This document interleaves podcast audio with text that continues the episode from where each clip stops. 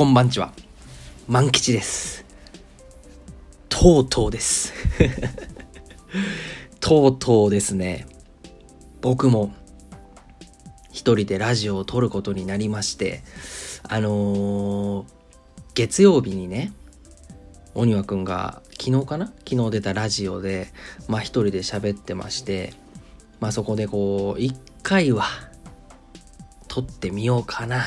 ていう感じでこう言ってたんですけどまあそれは僕もね同じでやっぱりなんかあの一人でやっぱ撮るって動画もそうですけどなかなかね なかなかなかなかねこうあの腰が上がらない？腰が上がらないっていうのか？なんて言うんだ？足が上がらない？ちゃうな。腰が上がらない。重い腰が上がらない。まあっていうのがありましてまあ僕も今までやろうかなとは思ってたんですけどまあなかなかできないと。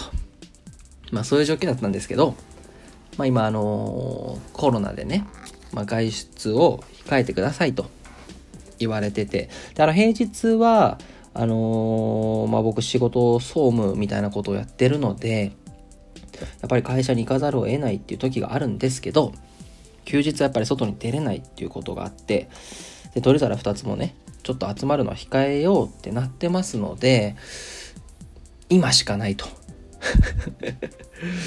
今やらなかったら僕は一生ね一人で撮ることはないと思ってまあ鬼くんもねこう撮ってくれたのでちょっと僕も便乗してまあ結局ね便乗なので 自分からこう重い腰を上げたってわけじゃないんですけどね。やっていきたいと思います。で、えっと、まあ、何を話すかってとこなんですけど、まずは、えっと、僕もね、さっき総務で会社に行かざるを得ないってなったんですけど、明日、明後日、しあさって、まあ、週のね、後半3日は、えっと、在宅勤務です。テレワークです。で、テレワークと在宅勤務って何が違うんってなんか自分にも思ってるんですけど、多分あれですよね。テレワークって、多分在宅勤務とか、あのカフェとか、その会社の外で、普段業務をする会社の外で仕事をする全般のことを多分いるんですよね、テレワークって。違ってたらすいません。なので在宅勤務はテレワークの中の一つだと思うんですけどあの基本的に今は家から出ないでくださいとでなんか人と接するようなとこは行かないでくださいって言ってるのでテレワークっていやさっきの定義が正しいんならテレワークって言葉今適してないよなって今のこの世の中の状況にって思うんですけどだってカフェとかは行っていいですよってことじゃないですかテレワークって。え、そうですよね。え、多分テレワークってそうだよな。だからちょっとそこはね、うん、テレワークってなんか違うなと思いながら生きてるんですけど、まあ明日、明後日、しあさってと在宅する上で、まあ、先週かな？先々週に、えっと、一回在宅勤務やってます。でその時は、あの、声をかけられないし、なんかこう、電話も全然ならないし、こう作業する上ではもう天国のやなと。もうこれは、この万吉にね、もう一番合った働き方だなと思ってたんですけど、ちょっとね、3日も続くと、果たして自分の中にどういう感情の変化、揺れ動きが出てくるのかっていうのはね、ちょっと楽しみでございます。ちょっとその中で、まあ、鬼くんも言ってた通り、もしかしたら僕もあさってにはあのー在宅勤務全然集中できねえとかちょっと誘惑が多いとかなってるかもしんないんですけどちょっと彼がねその在宅勤務でやりたいことがねあちょっと集中できないなってなったらやった方がいいんすかねと。ゲームを15分とかやったことがやった方がいいんですかねみたいなこと言ってたのでちょっと僕それ実践してみようかなと思ってます。っていうのもなんかこう集中できずに、ああ、これやりたいなと思いながら仕事しても、結局多分、仕事はかどんないし、まあそうなったら一回ゲームやった方がいいんじゃないかなと思いつつ、ちょっと明日から試してみようかなと思います。で、あのーなんかこう、ただ、こう、一人でラジオ撮ってみました、みたいなのをね、こう、月曜と木曜で上げても、まあ当然一人で喋るより、二人で喋った方が、その掛け合いとか、言い争いとか、なんか、僕とね、鬼谷くんがこう、仲悪いんじゃないかとか、僕の両親含め、友達含め結構言われるんですけど、仲いいです。仲いいから、鳥皿二つとしてやってるんですけど、あの考え方もね、あの基本的には多分似てる、似てますよ。彼とは。あえてこう言い争いをしてる部分みたいなのもあります。一方ででもガチの言い争いになる時もあります。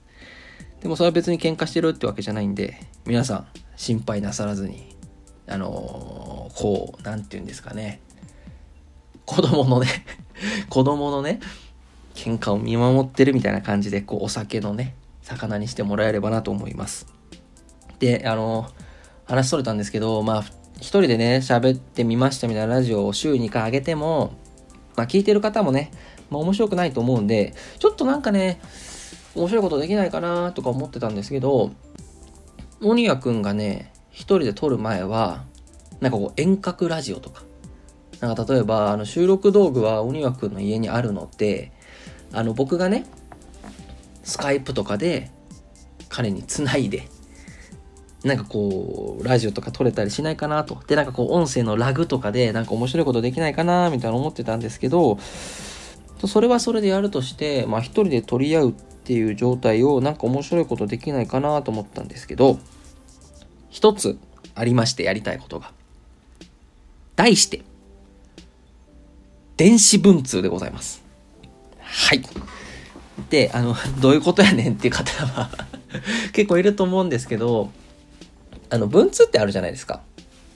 あの、僕、文通一回もやったことないんですけど、こう、A さんと B さんがいまして、で、A さんは B さんに向けて、こう、手紙を書いて、郵便で送ると。で、B さんは受け取ったやつに対する返事をこう、郵便で送り返すみたいな。ある種、こう、返事を出してから、数日間間が空いて返事が返ってくるみたいなのが文通だと思うんですけど、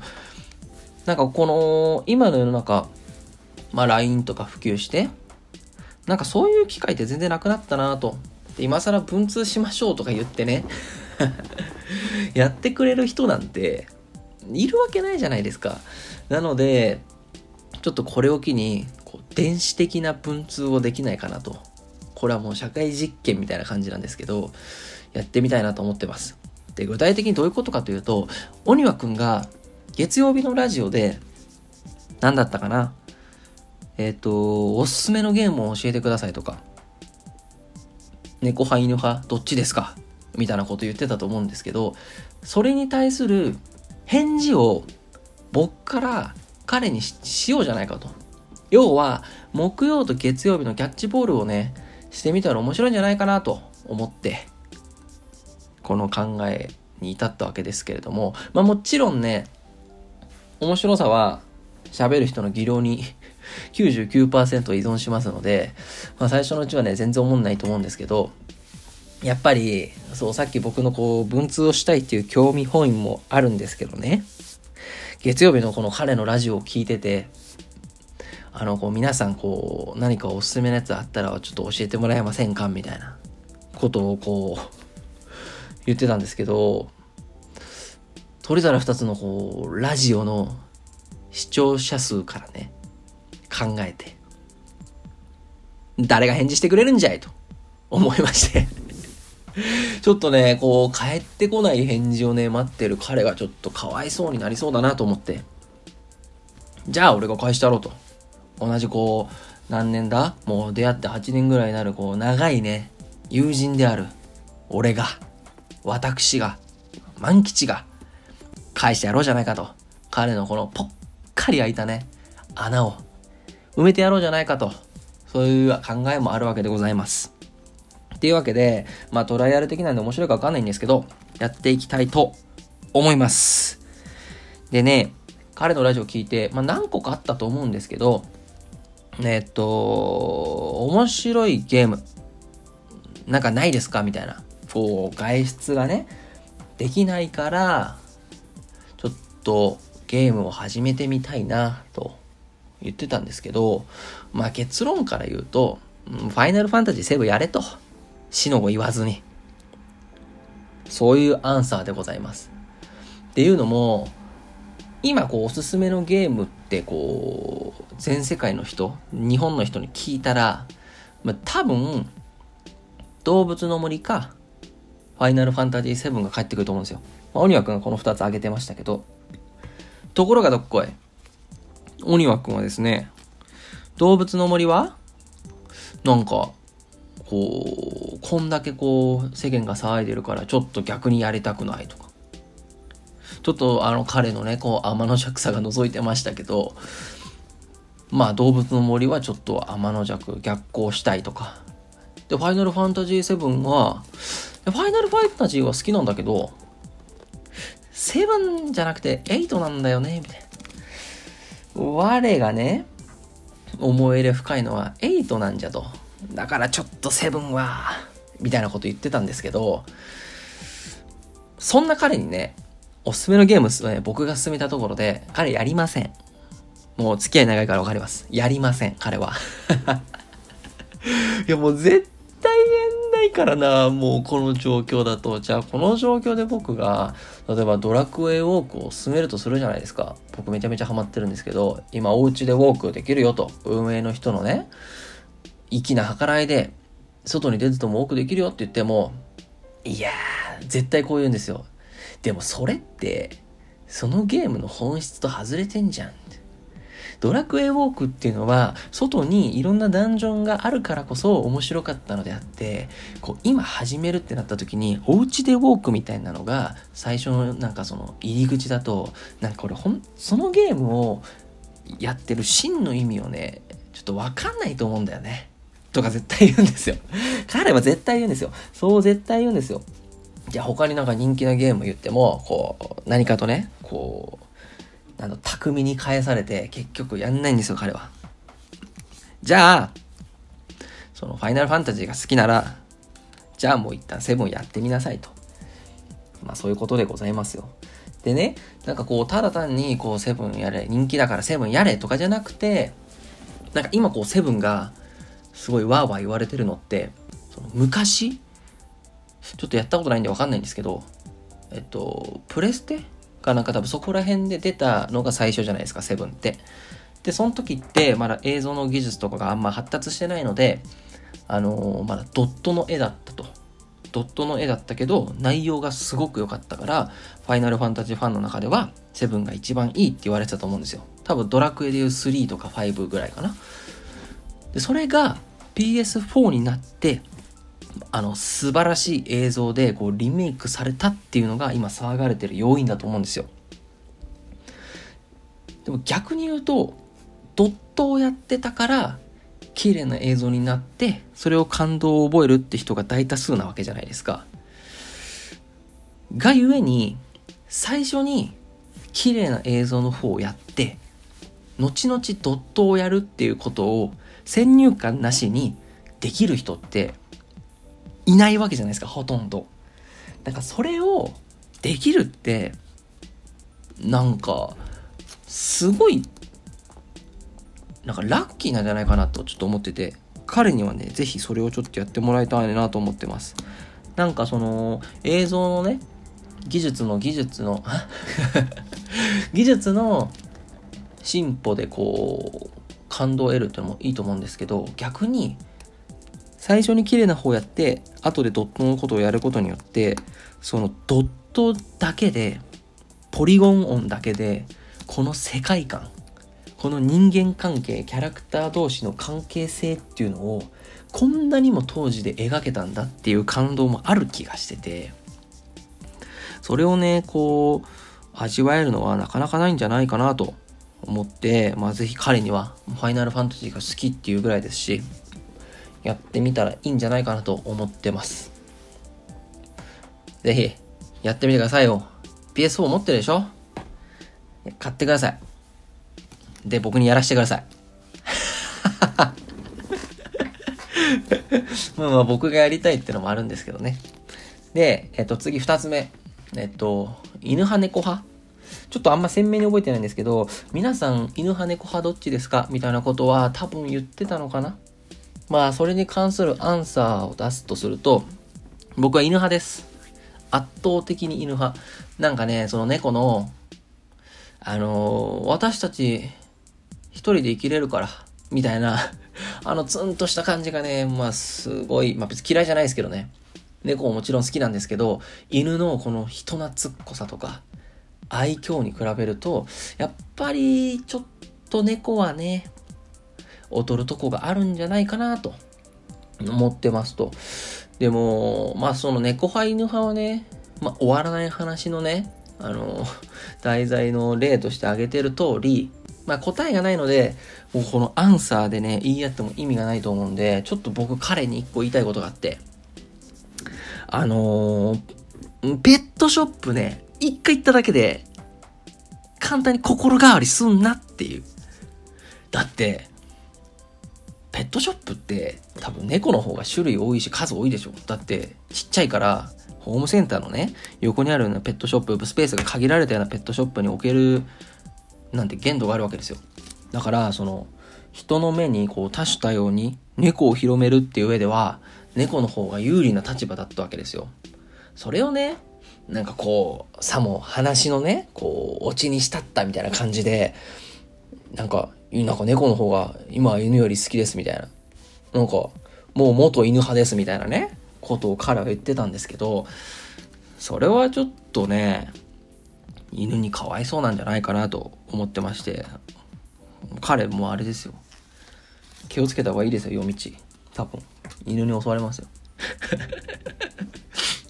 まあまあまあまあまあ、でも確かに猫も可愛いんでね。ちょっとでも、一回ね、ペットショップ行っただけでね、ちょっとね、決めたら犬も可哀想なんじゃないかな。だって柴犬とか一番可愛いでしょ。まあそんな感じです。ちょっと僕もペットショップ行きたくなったんでね、あれで。なんか昔、僕リス飼ってて、シマリスを。大学何年かな？2年生か3年生の時に一人暮らししてる時にリス飼ってて。リスはねすごい可愛かったですよ。正直犬派猫派だったら僕犬派なんですけど犬派猫派リス派って言われたらリス派ぐらいリスは可愛かったです。でもリスを飼う時に注意してほしいのはあのもう大人になったリスを飼うか赤ちゃんのリスを飼うかってまあ2択あるんですけど大人になったリスはねもう全然もう悲しいくらい懐かないですよあのハムスターよりもリスってまだ野生のね、あのー、本能みたいなやつが残ってて、もう全然人に懐かないです。僕も可愛いと言いつつ、あの、僕の手のひらに乗ってくれたことは一回もなかったですね。なんか最後らへんは、こう、餌をね、あ、でもそれでも、こう、手に持った餌を食べてくれることはなかったかな。全然なかったですね。なので、あの、よく、名探偵コナンの、綾小路警部が、こう、リスを飼ってる。また全然 こういうとこが良くないんですよね。なんか万人にさも伝わるであろうみたいなスタンスで前喋ってしまう良くないんですけど、なんかこうリスをね、ポケットの中に入れて、なんか殺人現場とかに行ってる、頭狂ったまあ警部がいるんですけど、そういうことをやりたいんなら、赤ちゃんの頃から飼って、懐いてもらうしかないですね。でも赤ちゃんの頃から飼うのってすごい大変で、なんかその赤ちゃんリスがいるそのそこをピンポイントでなんかずっと30度に保たなきゃいけないとか、だかすごい設備もお金もかかります。なので買うなら赤ちゃんですけど、やっぱり赤ちゃんって死にやすいんでね、買ってあげるなら、まあしっかりとお金をかけて、時間もかけて買ってあげて、買ってあげてもらったらなと思います。まあこれアンサー これアンサーラジオになってんのかな？でもあれですよね。いや、今、確かによう考えたら、えっと、アンサーラジオって僕、アンサーを返すだけじゃなくて、次、オニワくんが僕にアンサーを返すようなことをちょっと残さないと、僕の通り一辺倒な、ただの自己満ラジオになってしまうわけですよね。えー、ちょっと難しいですけど、うーん、なんだろうな。全然ない。いやー、難しいなあのー、どうなんですかね。まあちょっとそれはその後に出しましょうか。僕もね、ちょっと在宅になっちゃうので、まあテレビつけながらやった方がいいのか。まあながらでやっても多分良くないですけどね。あ、あとなんかウェブ会議するときに、あの、背景ってぼかすのか、ぼかさないのか。なんかそういうのってどうなんかなとかちょっと思ったりもします。はい。そういうわけで、こう、試行錯誤の中進んでますけれども、あの、僕もね、終わらない話を一応持ってきたので、そちらに移りたいと思います。それでは、鳥皿二つの終わらない話。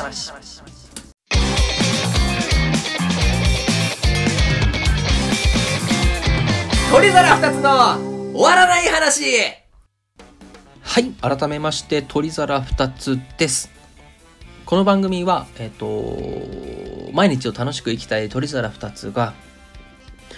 答えのない終わらない話をテーマに、えっと、ぐだぐだと喋っていく番組でございます。ただし、コロナ禍の今では一人で喋っていく番組になっております。例えば、こう、あのー、終わらない話、答えのない話っていうと、えっと、猫派、犬派とか、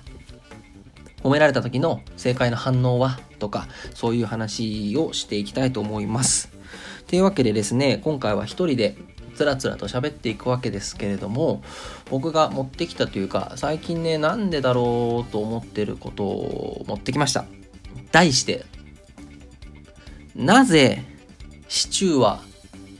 ご飯にかけないのかでございます。まあこれを聞いてねまずえシチューかけるっしょみたいな。お万吉何言ってんのみたいな。思う方もいるかと思いますけれどもえ僕もですね、えっと、シチューはご飯にかける派でございます。っていうのも、あの、かけるべきみたいな考え方が生まれる前に、えっと、僕の実家がそうだったので、ずっとそうなんですけど、あの、かけない派の人もめちゃめちゃいるじゃないですか。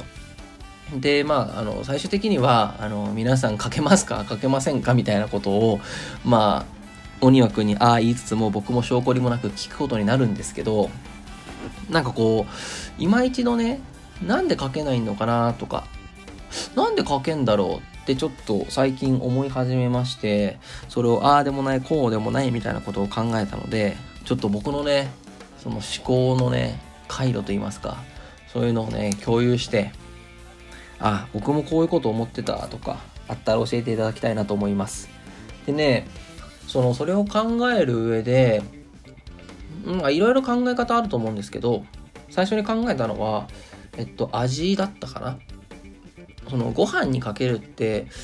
まあ、ご飯と、一作りでご飯と一緒に食べれるわけじゃないですか。ってなったら、なんか味の上でメリットがあるんかなと思いつつも、えっと、なかったです。なんかもう別々に食っても一緒に食っても味一緒じゃんっていう結論に至りました。なんか、あのー、カレーは辛いから、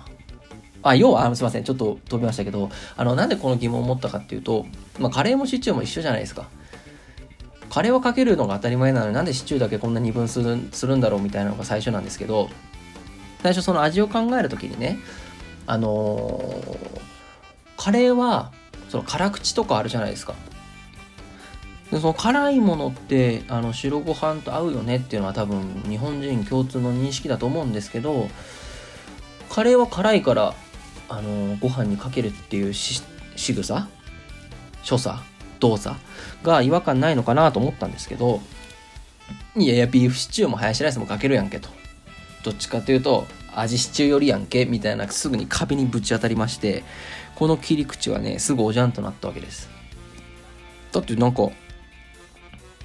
なんだろうな。うん。別甘い甘口？ハヤシライスって多分辛口ではないと思うんで甘口のやつもかけるやんけってなってこれはちょっとおじゃんになりましたと。じゃあ次は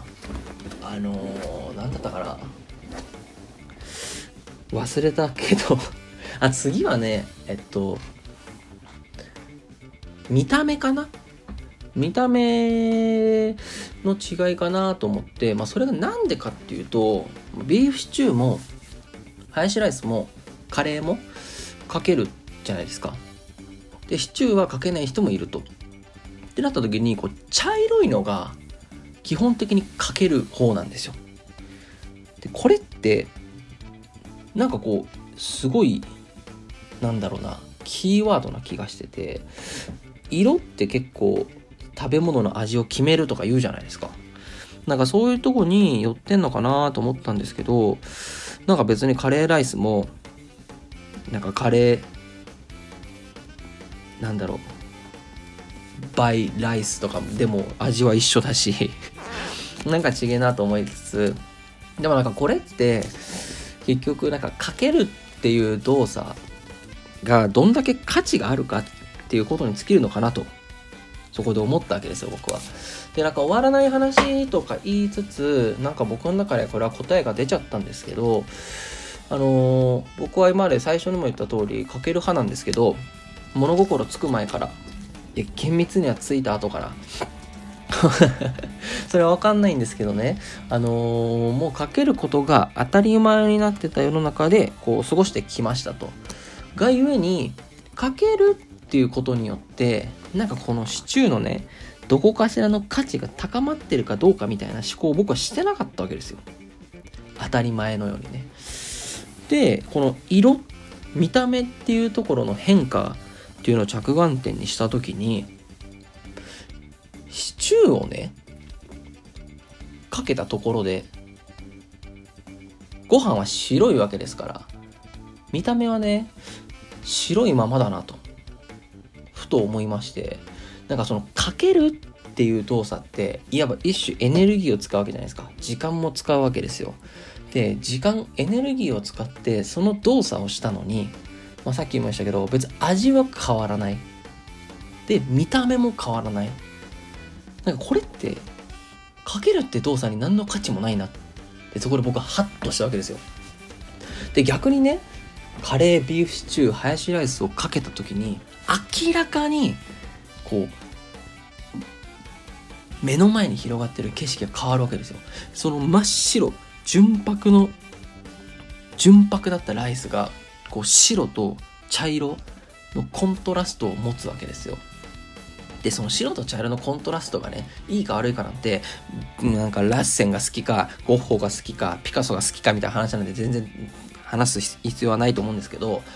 少なくともかけるっていう行為によってそのライスの見た目に変化が生じたわけですよ。それプラスマイナスであろうとかけるっていう動作に使った時間エネルギーっていうのは見た目の変化っていうところに還元されてるのである種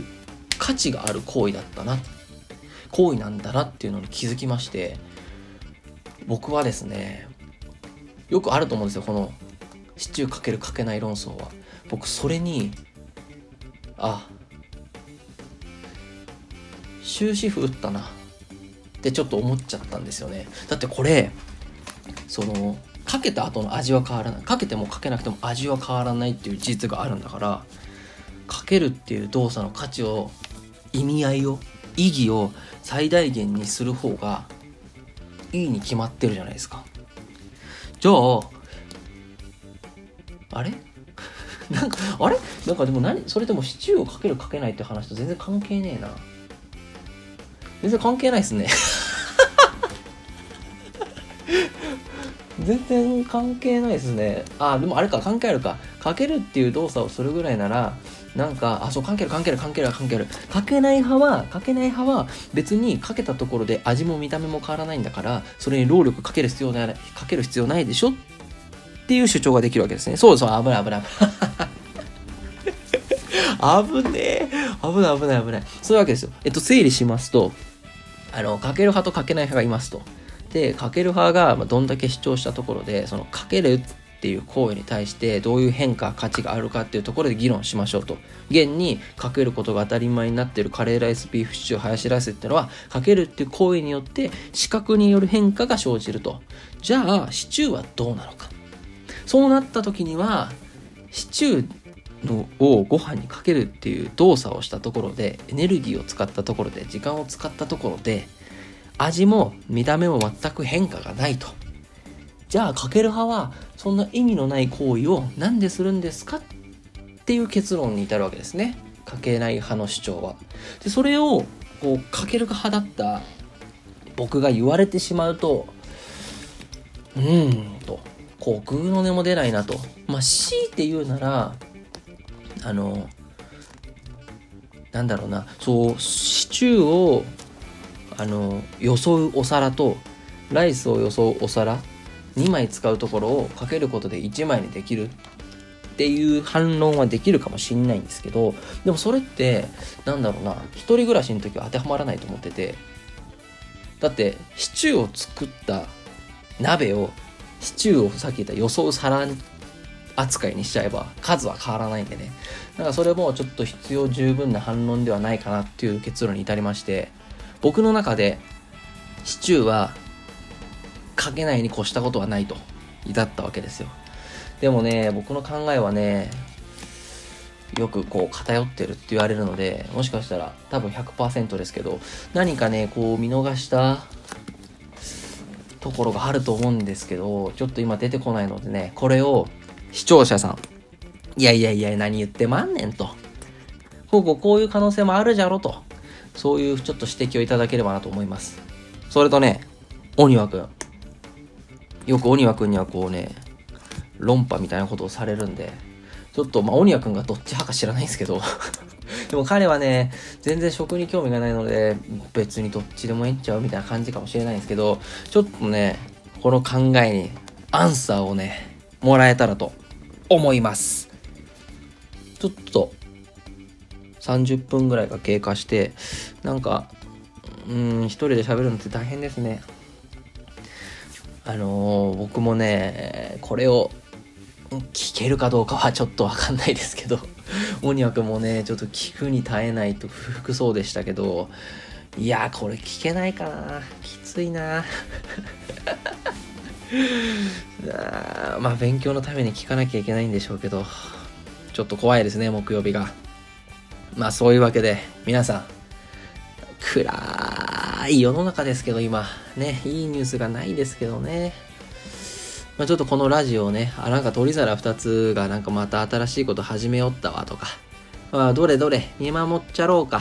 とかね。思いながらささやかなね楽しみにしてもらえたらと思います。それではえっ、とここまでご視聴いただきありがとうございました。30分お時間いただきありがとうございました。それではまた月曜日はね僕じゃないですけどかのちゃんかもしれんしねまたお会いしましょう早く明るい世の中になりますようにじゃあ僕たちは YouTuber です。Twitter、Instagram、ノートで雑学ブログもやっています。検査方法はすべてカタカナで鳥皿2つです。ご意見感想は概要欄の問い合わせフォームからお願いします。それじゃあ、すいません。鳥皿2つ。